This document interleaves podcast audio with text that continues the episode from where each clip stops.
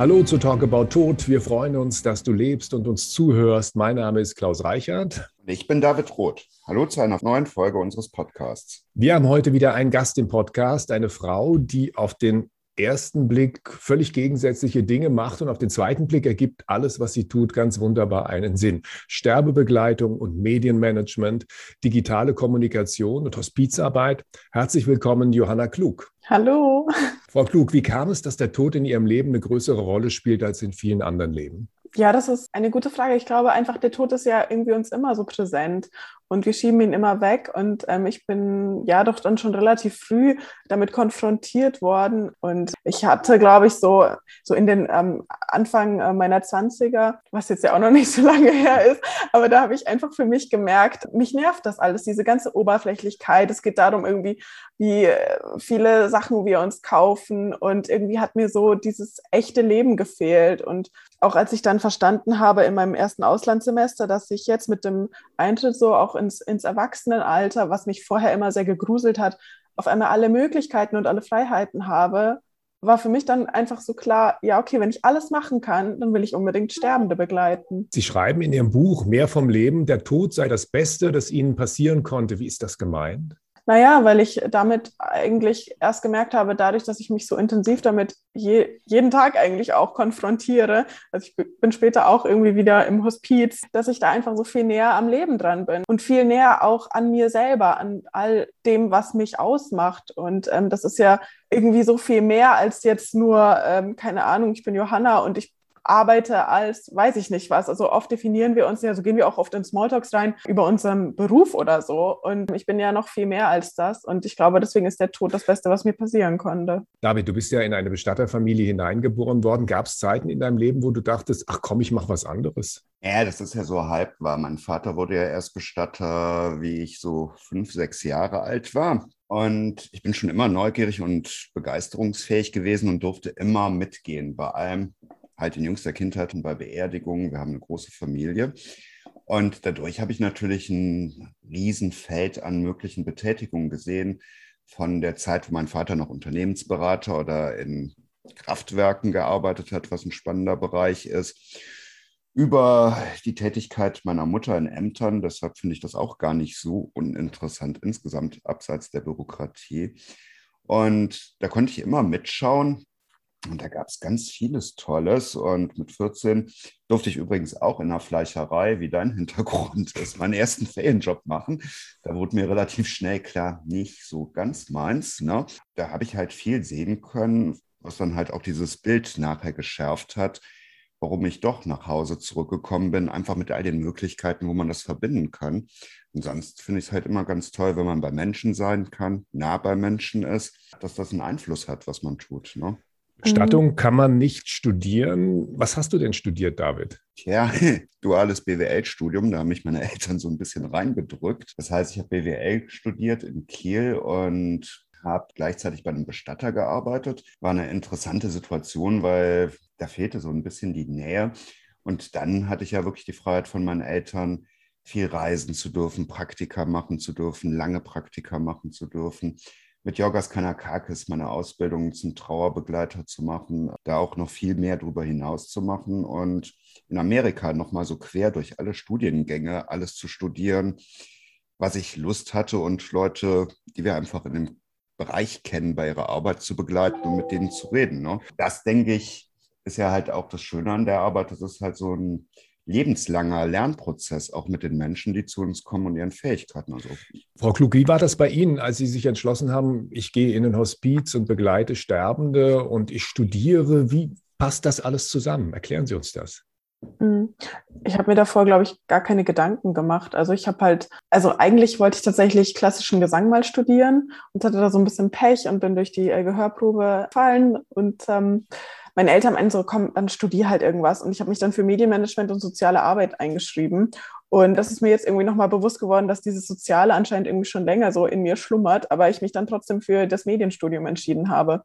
Und irgendwie, ähm, als ich dann, wie gesagt, in meinem Auslandssemester war, habe ich dann gemerkt, na, ich möchte unbedingt Sterbende begleiten und habe dann aber erstmal recherchieren müssen, ne, wo kann ich das eigentlich machen? Also diesen Horizont hatte ich noch gar nicht und bin dann eben auf Palliativ- und Hospizarbeit gekommen Und das große Glück war, glaube ich, für mich damals, dass unsere Nachbarin ähm, in Würzburg eben Seelsorgerin ist. Und die habe ich dann angesprochen und die hat mich dann eigentlich gleich mitgenommen. Und so zu sagen, habe ich irgendwie beide Standbeine für mich ausgebaut, dass ich mein Medienstudium trotzdem weitergemacht habe, weil mir das ja auch Spaß gemacht hat. Und trotzdem bin ich freitags, und das ist nach wie vor noch so, auf die Pali gegangen. Sie haben jetzt schon mehrfach das Auslandsstudium, den Auslandsaufenthalt erwähnt. Wo waren Sie denn damals? Vielleicht auch gar nicht so weit weg, aber für mich war das schon irgendwie krass. Ich war in den Niederlanden, weil ich unbedingt die niederländische Sprache auch lernen wollte.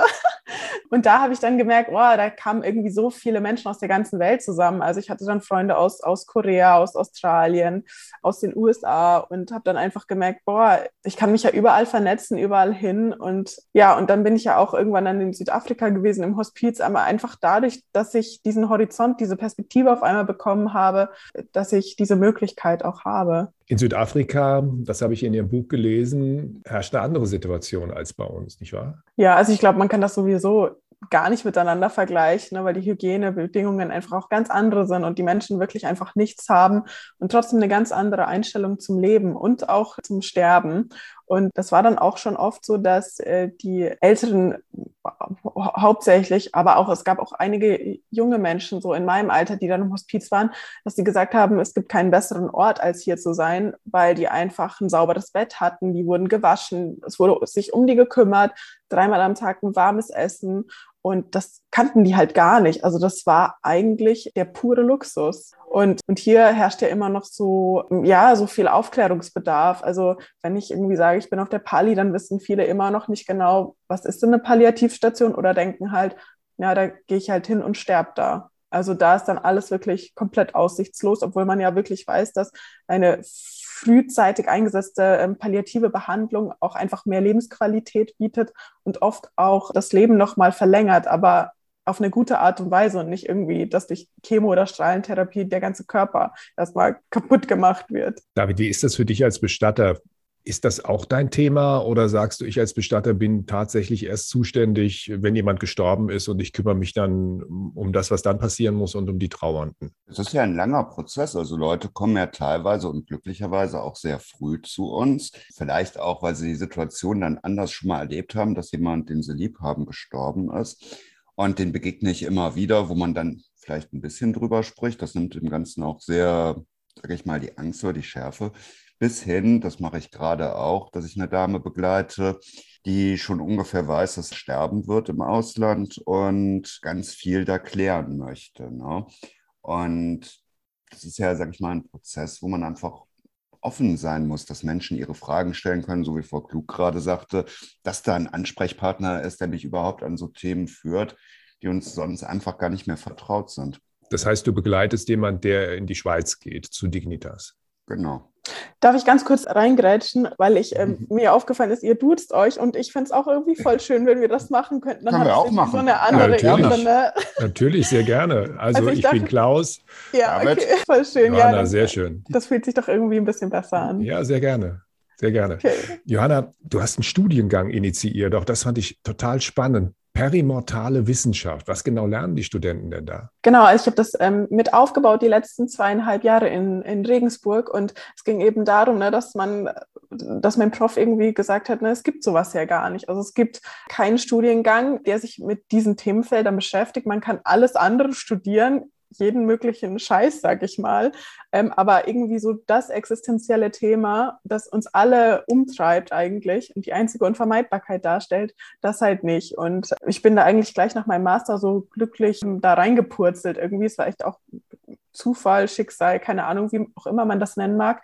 Und ja, die Studierenden lernen eigentlich den Tod aus vielen verschiedenen Perspektiven kennen, weil der ist ja nicht nur theologisch, er ist auch nicht nur theoretisch, sondern es gibt auch ein Praxissemester, wo die Studierenden wirklich auch in die Praxis gehen und gucken können, okay, gehe ich irgendwie zur Stiftung der deutschen Bestattungskultur oder gehe ich in ein Hospiz oder ne, wo möchte ich mich so ein bisschen ausprobieren auch, weil das ja einfach ineinander verknüpfen muss oder ineinander greifen vielmehr. Genau, und dann haben wir eben auch noch sehr viele externe Menschen dabei, die aus dem künstlerischen oder juristischen Bereich kommen, Genau, weil überall dockt der Tod ja an. Was für Voraussetzungen sollte man mitbringen, um an der Schnittstelle zwischen Leben und Tod zu arbeiten? Oder kann das jeder? Ich meine, jeder muss sterben.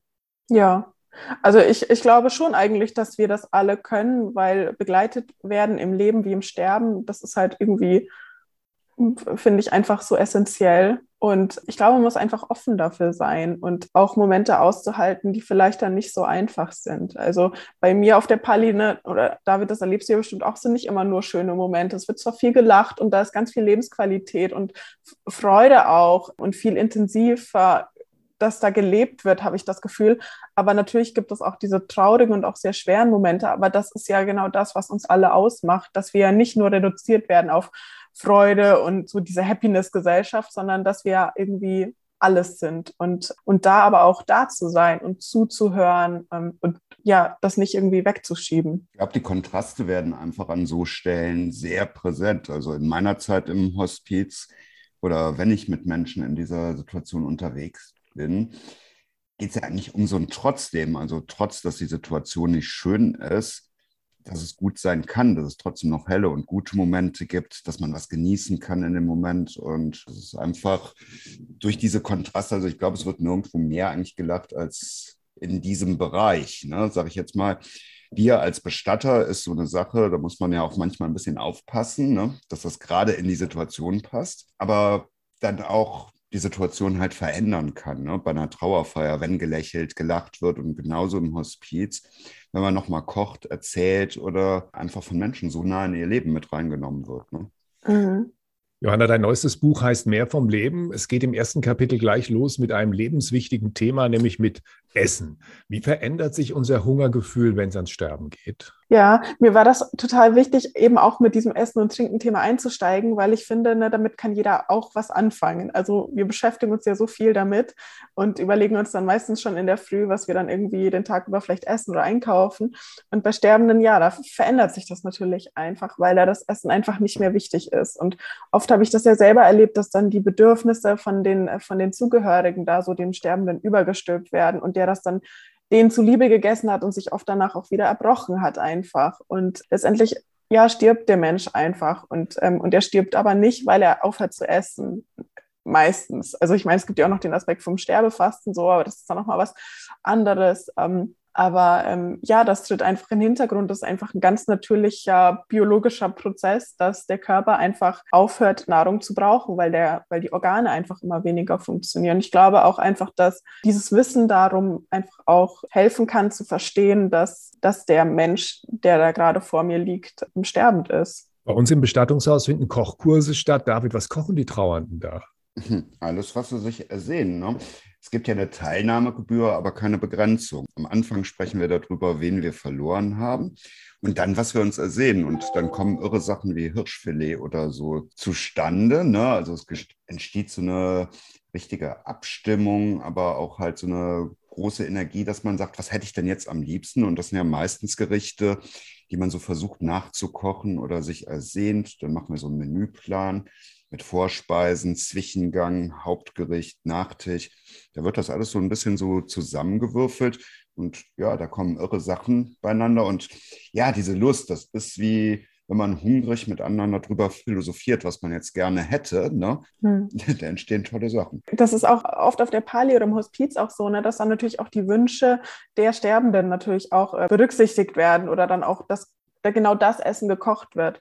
Oder ich habe das ja auch schon ganz oft erlebt, dass dann manche nochmal ultra Lust auf Rotwein bekommen oder auf Bier. Die können dann oft gar keine ganze Flasche mehr trinken oder ein Glas, aber ja. die bekommen das dann halt auf die Lippen irgendwie drauf getupft oder so und ähm, haben dann trotzdem immer noch diesen Geschmack. Also es geht ja wirklich dann um diese ganz individuelle Essensbiografie, sag ich mal. Und wenn der eine Sterbende noch den Wunsch hat, das und das zu essen, keine Ahnung, dann versuchen wir halt auch das noch möglich zu machen. Und wenn es nur mhm. eine kleine Portion ist, aber Essen ist halt einfach da auch Lebensqualität. Das ist eigentlich genau das, was mich halt damals auch im Hospiz so besonders fasziniert hat. Wir haben uns bei der Küche halt einfach die Zutaten geholt, statt irgendwelcher fertiger Menüs die Patienten wurden alle nochmal so gut es ging irgendwie im Wohnzimmer mobilisiert und da war eine kleine Küche. Und dann wurde drauf losgekocht. Ne? Und das hatte halt gar nicht mehr diesen Krankenhauscharakter, dieses sterile, ich setze da ein Tablett hin, das dann halt so gekocht ist, dass es irgendwem also dass es einer Mehrheit schmeckt, sage ich jetzt mal, sondern dass darauf zugegangen wird. Und bei unserem Letzte-Hilfe-Kurs vor kurzem haben wir auch darüber gesprochen, wenn das jemand mag, besorgt ihm das Hospiz für seinen gesamten Aufenthalt Sekt, Sekt, Sekt, Sekt, Sekt und da kann nur Sekt trinken. Und da ist man dann halt an so einem Ort, wo man sich was wünschen darf. Was halt sonst so, sag ich mal, in unserem Gesundheitswesen ja eigentlich nicht vorgesehen ist, wo man sich so ein bisschen einordnet. Ne? Johanna, wie ist das in den letzten Stunden? Findet da noch ein Austausch statt oder ist es mehr ein gemeinsames Warten auf tatsächlich den Tod? Mm, ja, das ist ja, also das ist ja auch immer so unterschiedlich, ne, weil jeder Mensch einfach so individuell ist und da muss man einfach immer gucken. Aber letztendlich, weiß ich nicht, ist es ein Austausch auf jeden Fall, aber der erfolgt dann halt nicht mit Worten. So, das ist dann so irgendwie dieses Dazwischen.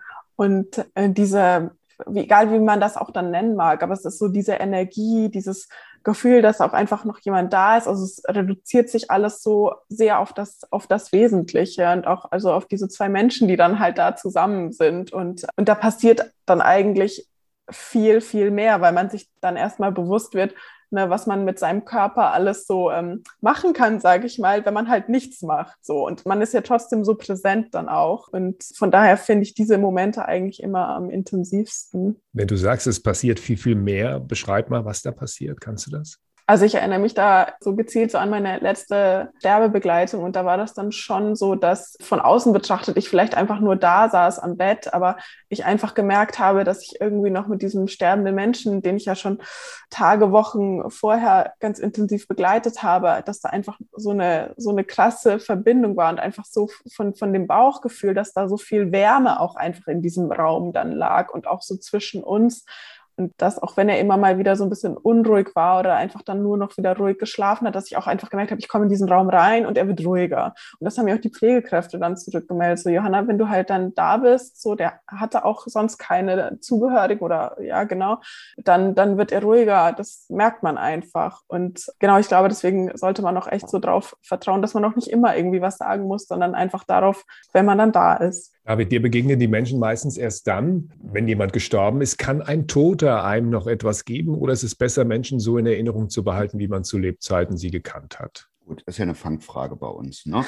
Also wir glauben ja, dass das wirklich nichts besser macht, dieses ständige Behalt jemanden so in Erinnerung, wie er gewesen ja. ist, ne? weil man es einfach nicht begreifen kann, also im, mit all seinen Sinn, dass da gerade was Besonderes, nicht Alltägliches passiert ist.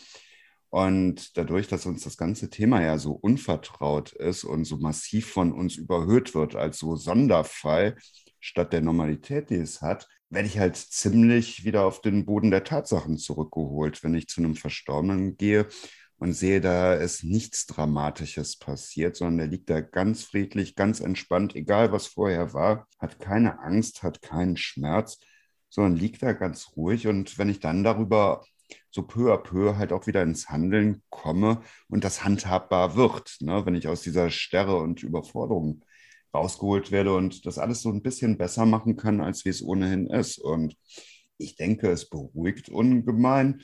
Es macht einen wach für das, was wirklich gerade wichtig ist in dem Moment und ja, wie man damit umgehen mag. Und ich glaube, das ermächtigt Menschen auch ungeheuerlich, halt für ihr Leben wieder Verantwortung zu übernehmen und das zu verfolgen, was ihnen wirklich wichtig ist. Ne? Johanna, was betrauern oder bereuen Menschen, die im Sterben liegen? Ja, letztendlich sind das ja dann immer so die ganz banalen Dinge, die uns eigentlich unser Leben lang auch sehr bewusst sind. Also dieses, ich habe zu viel gearbeitet, ich habe zu wenig Zeit mit meiner Familie oder mit engen Freundinnen verbracht. Ich habe mir zu wenig Zeit für mich genommen und für meine Bedürfnisse.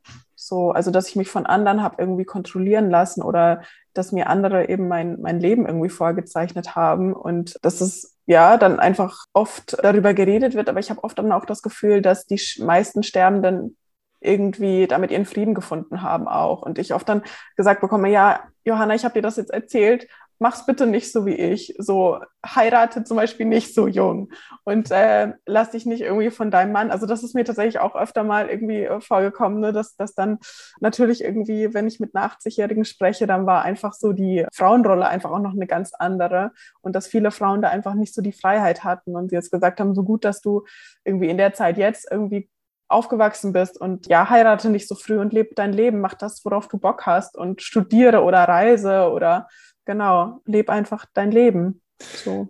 David, wie oft kommt es vor, dass Menschen Dinge betrauern, die sie mit dem Verstorbenen noch gerne erlebt hätten? Eigentlich so ziemlich immer mehr oder minder intensiv. Ne? Also wir kennen es ja aus dem eigenen Kreis, wo wir halt auch viel Zeit mit unserem Vater verbracht haben oder auch mit meinen Großeltern. Ich hatte das Glück, dass ich eigentlich sehr nah dabei war bei all meinen Großeltern, wenn sie sterben.